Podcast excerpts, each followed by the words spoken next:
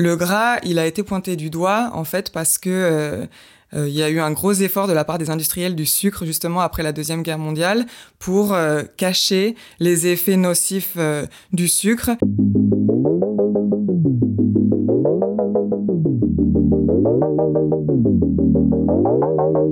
Vous écoutez Révolutions alimentaires, un podcast produit par Darwin Nutrition. Aujourd'hui, je reçois Camille Lassalle. Nous allons parler de sucre. Je connais Camille depuis plus de 15 ans. Elle était avec moi en école d'agronomie sur les bancs de la spécialité nutrition. Elle est joyeuse, elle est brillante, elle est venue depuis Barcelone, elle est contralto à la chorale et elle a préfacé un de mes livres de recettes. Après un master de santé publique, Camille fait sa thèse en épidémiologie nutritionnelle à la Sorbonne, étudiant les associations entre l'alimentation et les maladies cardiovasculaires, notamment dans la fameuse étude Nutrinet Santé. Elle passe ensuite 5 ans comme chercheuse post-doctorale à Londres. Elle vit depuis 2019 à Barcelone où elle a travaillé pendant 3 ans au centre de recherche de l'Hospital del Mar. Elle vient d'obtenir un poste de chercheuse à l'Institut de santé globale de Barcelone, où elle étudie entre autres les impacts de l'alimentation au niveau moléculaire, notamment l'épigénétique. Elle va commencer un nouveau projet sur la chrononutrition. Au-delà de la qualité et de la quantité de ce que nous mangeons, est-ce qu'il est important de savoir quand nous le mangeons? Et en attendant de parler chrononutrition avec Camille, nous allons parler de sucre. Non pas de la capitale constitutionnelle de la Bolivie, mais de cet aliment addictif pour les petits et pour les grands. Nous aimons le sucre et les industriels l'ont bien saisi. Ils en mettent partout, y compris dans des aliments que l'on imagine a priori non sucrés, comme les condiments ou les plats préparés. Le sucre est un exhausteur de goût d'une grande efficacité pour faire vendre. La consommation de sucre a explosé depuis la Seconde Guerre mondiale, avec les biscuits, desserts sucrés, céréales, jus de fruits et autres sodas. Nous avions rendu grâce au gras il y a quelque temps, proclamant avec Alexandre Astier que le gras était la vie, et voici donc maintenant notre nouvel ennemi, j'ai nommé le sucre, qu'il va falloir identifier, guetter sur les étiquettes, réduire et apprendre à remplacer. Et c'est Camille qui va nous accompagner dans ce voyage. Bonjour Camille. Bonjour Louise. Raconte-nous en deux mots ton parcours. Comment est-ce que euh, comment est-ce qu'on quitte les, les bancs d'une école d'agronomie à Paris pour se retrouver chercheuse à Barcelone? Vraiment, le déclic, c'était quand, euh, en école d'agronomie, en spécialité nutrition, euh, j'ai découvert la discipline de l'épidémiologie et je me suis dit qu'on pouvait faire de la recherche sans être avec une pipette dans un laboratoire ou à euh, tuer des pauvres petits rats qui n'avaient rien demandé. Donc, c'est pour ça que je suis partie à Londres et de là, euh, j'ai finalement plus trop eu envie de rentrer et c'est pour ça que maintenant je suis à Barcelone. Et euh, justement, on parlait, je parlais en introduction de la fameuse étude Nutrinet. Mhm. Euh, je me souviens auquel moi j'avais participé, enfin juste en tant que participante à distance, en notant donc chaque semaine, chaque mois ce que je mangeais, ce que je buvais. Tu participais à ça toi aussi, donc côté recherche. Est-ce que du coup, avant d'attaquer même sur le sujet du sucre, tu pourrais nous dire quelles seraient un peu tes, à la lumière aussi de cette étude-là peut-être, quelles seraient tes grandes recommandations nutritionnelles pour nos auditeurs? Moi, ma recommandation, en fait, elle est assez simple et elle rejoint ce que vous aviez déjà commenté dans, dans ce podcast dans plusieurs épisodes précédents.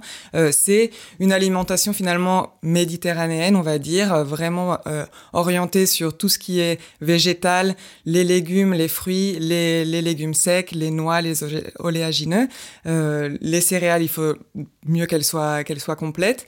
Et, euh, et, ensuite faire une consommation plus modérée de, des, des aliments d'origine animale comme comme le, fromage, les œufs, et euh, vraiment euh, ce qui est viande rouge par exemple, essayer de le limiter euh, le, le, plus possible. Ah évidemment j'ai oublié de, de, mentionner le poisson qui est un qui est important de consommer aussi. Le principe de base, c'est une un aliment qui a déjà une liste d'ingrédients longue comme le, le bras, c'est c'est pas un bon signe. Et donc pouvoir l'avoir cuisiné soi-même, c'est soit on le cuisine soi-même, soit on se dit qu'on aurait pu le cuisiner soi-même. C'est euh, un bon indicateur d'une euh, d'une alimentation déjà qui commence à être euh, plus équilibrée.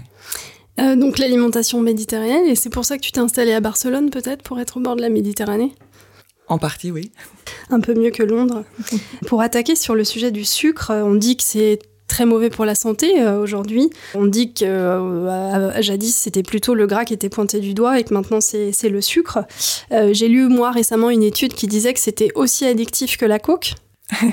Pour revenir sur la première partie de la question, le gras, il a été pointé du doigt en fait parce que il y a eu un gros effort de la part des industriels du sucre justement après la deuxième guerre mondiale pour cacher les effets nocifs du sucre et donc essayer de, de, pointer le doigt le plus possible tout ce qui est graisse saturée, cholestérol, en sachant que en fait il y a carrément des études entières et des, des, des rapports entiers sur des, effastes, des effets néfastes du sucre qui ont été qui ont été cachés.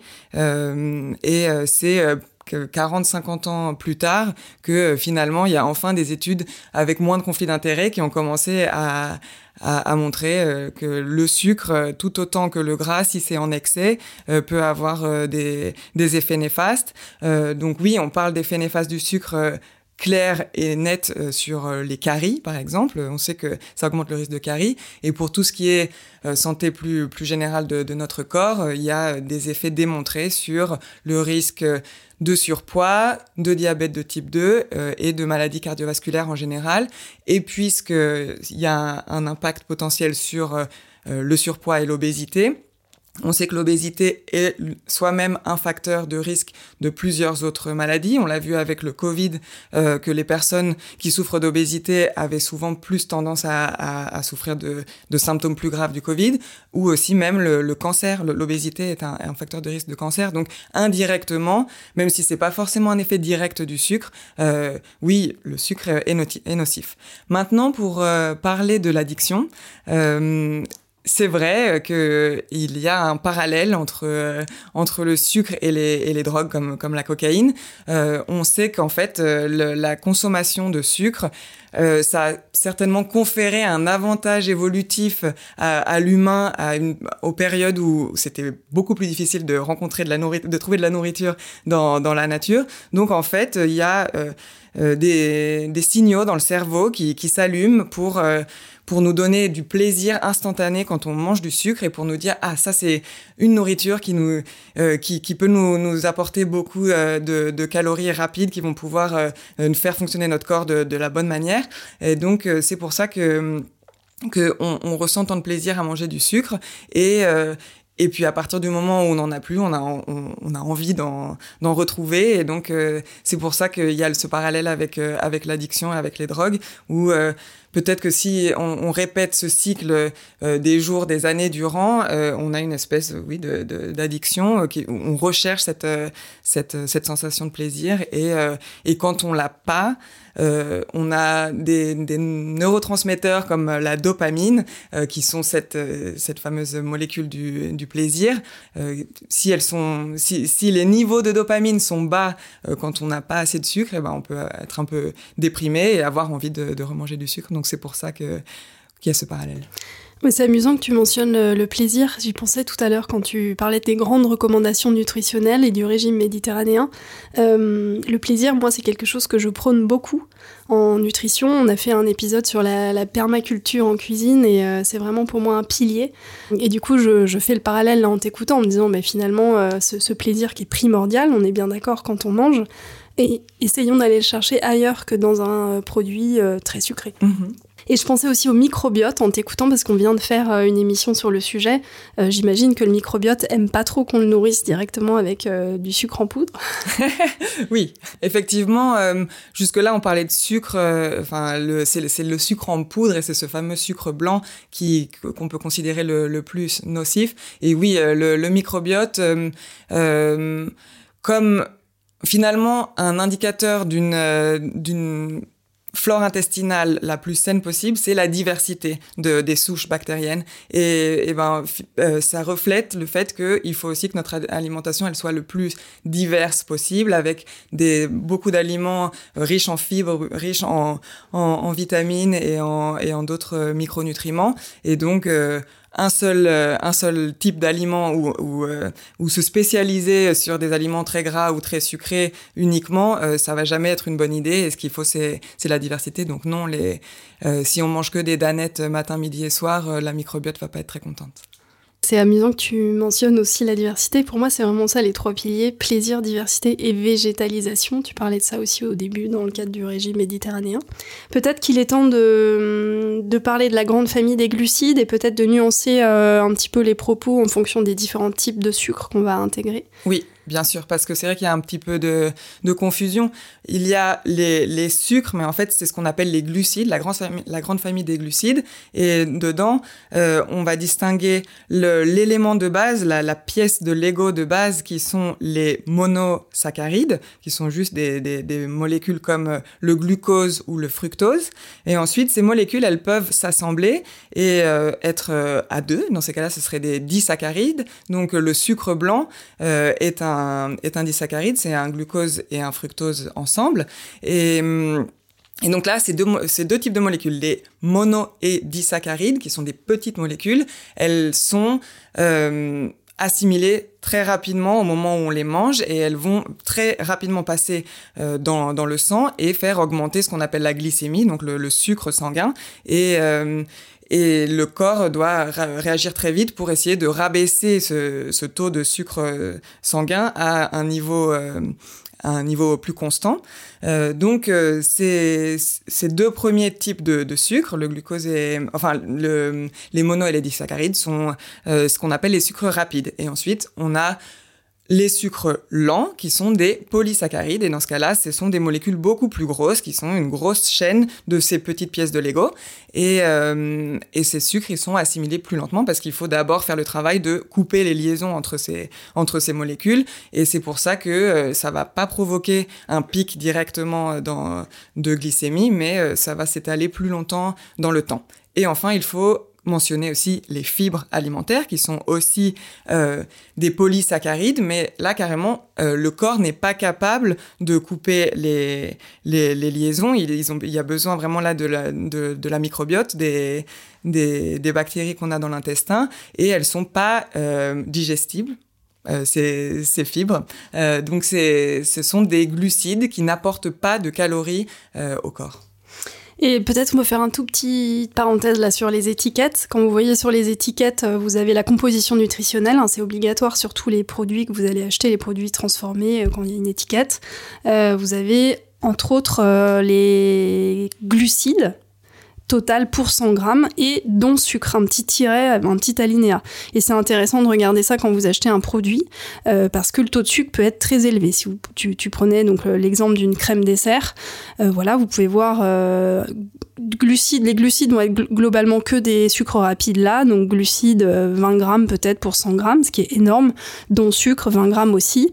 Par contre, si vous allez euh, peut-être, euh, je sais pas, manger des pâtes, euh, des pâtes cuites, ça, c'est pas forcément écrit sur l'emballage, mais si ça peut être écrit sur un emballage de pâtes que vous achetez même avant de les cuire, vous allez avoir glu glucides totaux peut-être 60-70 grammes, parce que c'est beaucoup de glucides complexes, comme tu l'as dit, d'amidon, dont sucre très faible.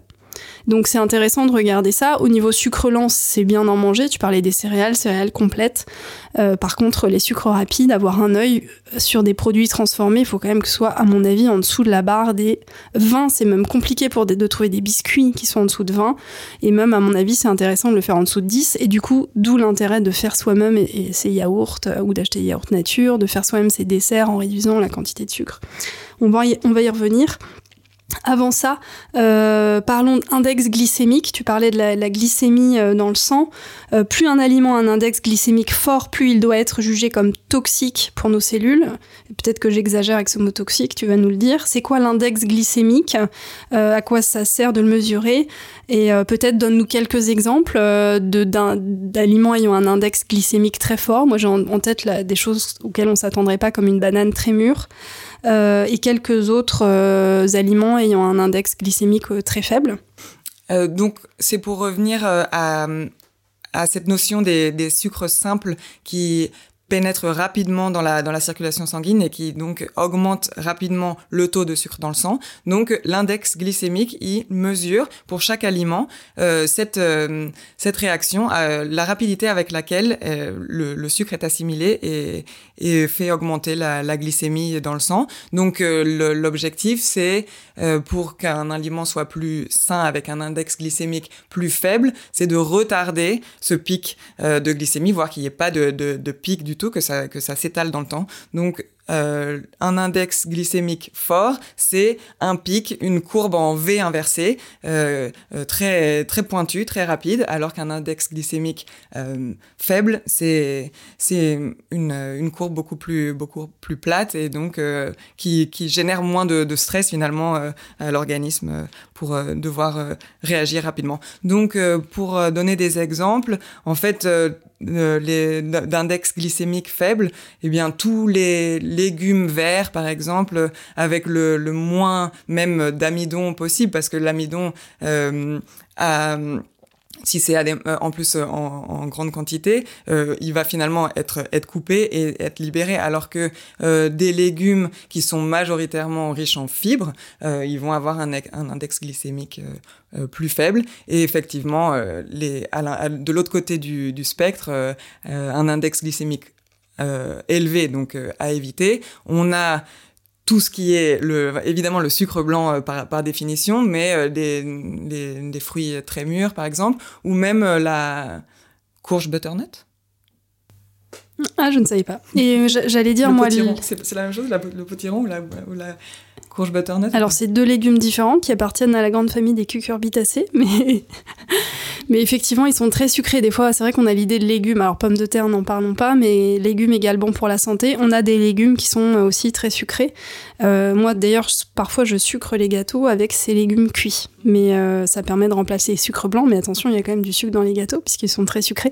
Moi, je pense souvent à la baguette. Euh, comme index glycémique, on est à 95. Hein. La baguette blanche, on en donne aux enfants, on a l'impression que c'est sain.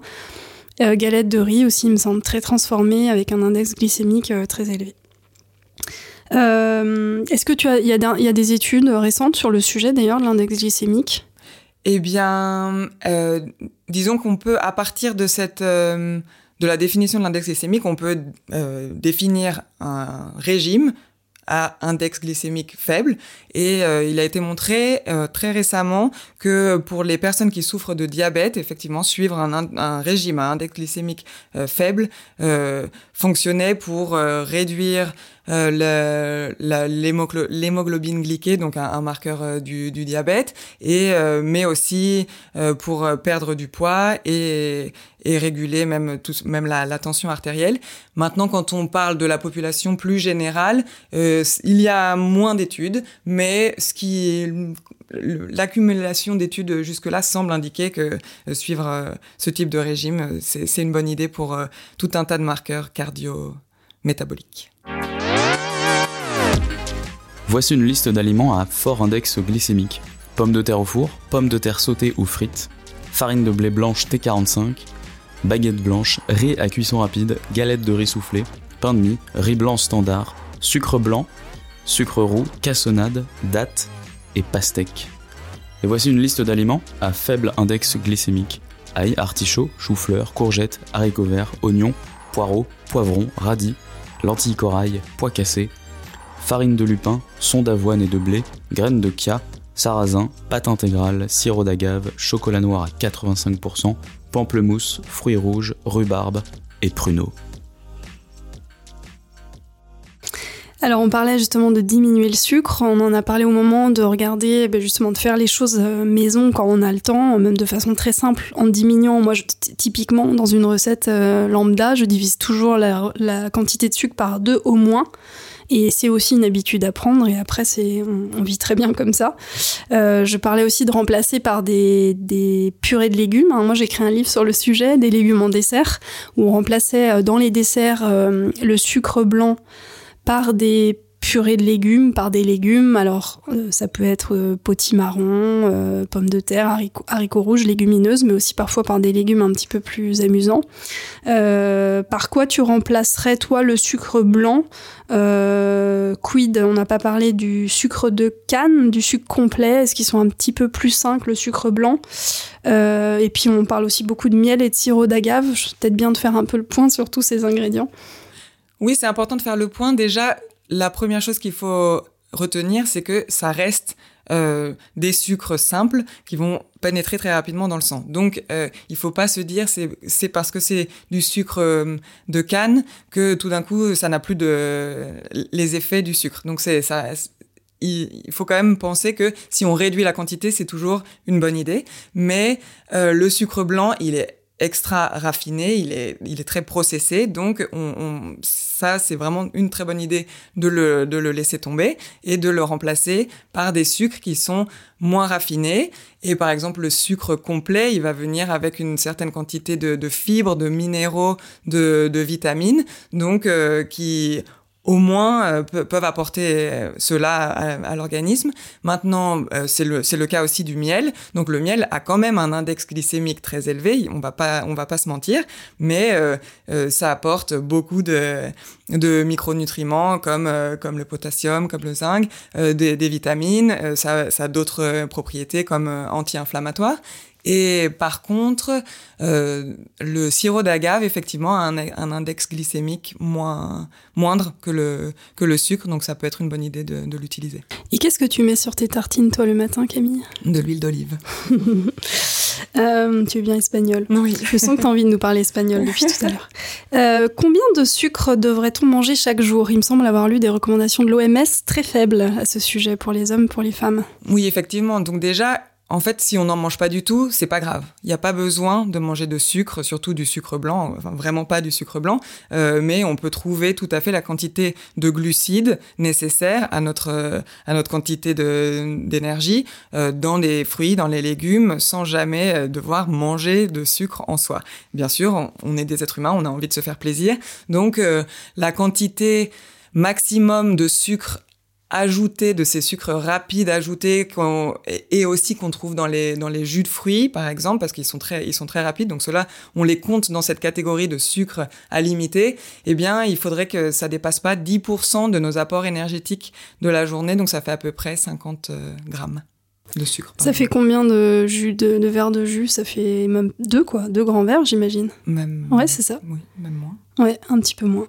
Donc ça va très vite. Donc euh, faites comme Camille, remplacez le sucre par des légumes et de l'huile d'olive. Oui. Euh, J'évoquais la chrononutrition en introduction, donc une spécialité vers laquelle tu te diriges qui est très intéressante, qu'elle va en poupe. Est-ce que tu nous dirais aussi à quel, à quel moment c'est peut-être mieux de manger du sucre euh, le matin, midi, soir, euh, ou moins pire de manger? Oui. Le grand principe de la chrononutrition, parce que pour l'instant il y a très peu d'études très sérieuses sur le sujet, mais il y en a un principe qui est que il est mieux de manger dans la première partie de la journée. Euh, la, la, plus euh, la quantité plus importante de, de calories en général, c'est mieux qu'elle soit répartie entre le petit déjeuner, le déjeuner, et vraiment avoir euh, un dîner euh, un peu plus léger. Ça, c'est un principe qui, qui est corroboré par pas mal d'études. Maintenant, quand est-ce qu'on mange le sucre? Puisque de toute façon, c'est mieux de ne pas en manger du tout, mais euh, dans ce cas-là, ben, c'est mieux le, le, matin ou le midi, et au cours, euh, au cours d'un repas, plutôt que tout seul, euh, un shot de sucre, ça, c'est jamais une, une très bonne idée pour pour toujours cette histoire de, de glycémie. Moi, j'avais lu effectivement plutôt en fin de repas pour que ce soit no noyé dans cette densité, ce bol alimentaire global. Exactement. Le sucre, c'est aussi un problème culturel. On va, on va finir par ça avant de clôturer sur une recette.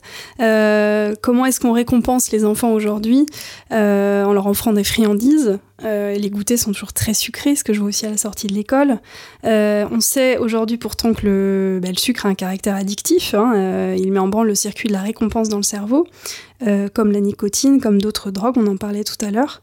Euh, plus ce circuit est sollicité jeune, plus le cerveau va devenir dépendant de cette addiction. Donc comment désintoxiquer les enfants? Alors c'est une très grande question. On va faire bientôt un numéro justement spécial pour les enfants, mais est-ce que tu aurais euh, quelques pistes, quelques idées euh, aussi pour les parents peut-être qui nous écoutent? Ah, C'est vrai que c'est très compliqué comme question, sans être culpabilisant en sachant qu'on vit euh, dans une société où il y a tellement où les enfants même si on, on contrôle ce qu'on leur donne après ils sont ils sont à l'école ils sont à dégoûter euh, ça va être difficile de de contrôler ce qu'ils mangent évidemment. Euh, donc dans tout ce qui est en ton pouvoir de de, de décider pour pour ton enfant euh, eh ben, éviter encore une fois euh, tous les produits euh, ultra transformés ou même euh, les jus de fruits tant qu'à faire il faut qu'ils soient pressés maison mais euh, éviter d'en donner trop parce que ça fait ça ça ça habitue assez rapidement à se euh, à cette sensation de plaisir intense, de, de sucre très rapide, euh, et, et, donc vraiment limiter les, les produits transformés, euh, ultra transformés, et, et faire soi-même euh, les recettes, les gâteaux en, en, diminuant le sucre, et, et surtout assouvir les, les, envies de sucre avec des, des, fruits finalement et des ou du chocolat à 70%, des choses euh, les moins avec une liste d'ingrédients qui soit pas trop longue et, et en évitant dès le début de donner des ingrédients qui qui, qui, ont du sucre potentiellement caché. Oui, sinon c'est une question d'habitude et il faut rediminuer. C'est vrai qu'ici aux enfants on donne euh, beaucoup de kéfir, on les a habitués aussi à ça. Et des chocolats même à 80 voire 85 et c'est une fête pour eux vraiment de manger un carré de chocolat. Mais à 85 ils ont jamais autre chose en tout cas à la maison donc c'est une question aussi d'habitude. Et quand on est à un niveau élevé de sucre peut-être y aller très progressivement euh, se désintoxiquer en douceur. Exactement. Et pour finir est-ce que tu as une recette à nous partager? Oui bien sûr. Euh, moi, la seule recette en fait que je fais, c'est un banana bread. Et le fait d'utiliser la banane qu'on qu'on vient de mentionner à, à un, un, index glycémique fort. Donc, euh, euh, enlever complètement euh, le sucre de la recette et juste, euh, au lieu d'avoir deux bananes bien mûres, eh ben on en met trois ou même quatre. Celles qui sont toutes noires dans le bol de fruits et qu'on a envie de jeter à la poubelle, eh ben on les écrase et avec une préparation à base d'œufs et d'huile végétale et de farine, on, on mélange avec la, la, banane et moi j'ajoute souvent des, des petits copeaux de, de chocolat noir à 80% et des noix et c'est délicieux. Génial, ça met l'eau à la bouche. Euh, et de mon côté, je parlais du fait de remplacer par des légumes, éventuellement le sucre. Euh, J'ai coécrit donc avec Hélène, euh, une autre amie de l'agro, un livre sur le sujet. Et il y a un, une autre, peut-être une autre astuce entre guillemets que je peux partager, qui est de remplacer la farine blanche dans les gâteaux par d'autres types de farine, farine complète. Hein, tu parlais de la, comme pour le sucre, c'est mieux d'utiliser de la farine complète euh, que de la farine blanche. On va être sur quelque chose de moins raffiné avec un index glycémique moindre, mais aussi d'autres types de farine. Farine, euh, moi je pense à la farine de pois chiche qui permet, qui donne pas de goût, enfin moi de ce que je sens, euh, et qui permet de donner un petit côté liant et de remplacer aussi une partie des œufs. Euh, donc remplacer de la farine blanche par moitié farine d'épeautre par exemple complète et moitié farine de pois chiche, ça permet d'avoir un index glycémique plus faible parce que bah, ces deux farines ont un la farine blanche c'est peut-être 80 90, je ne sais pas. J'ai en tête que farine de pois chiche, on est plutôt autour de 30 40. Donc ça permet vraiment de diminuer l'index glycémique du gâteau. Merci beaucoup Camille. Eh bien merci à toi Louise.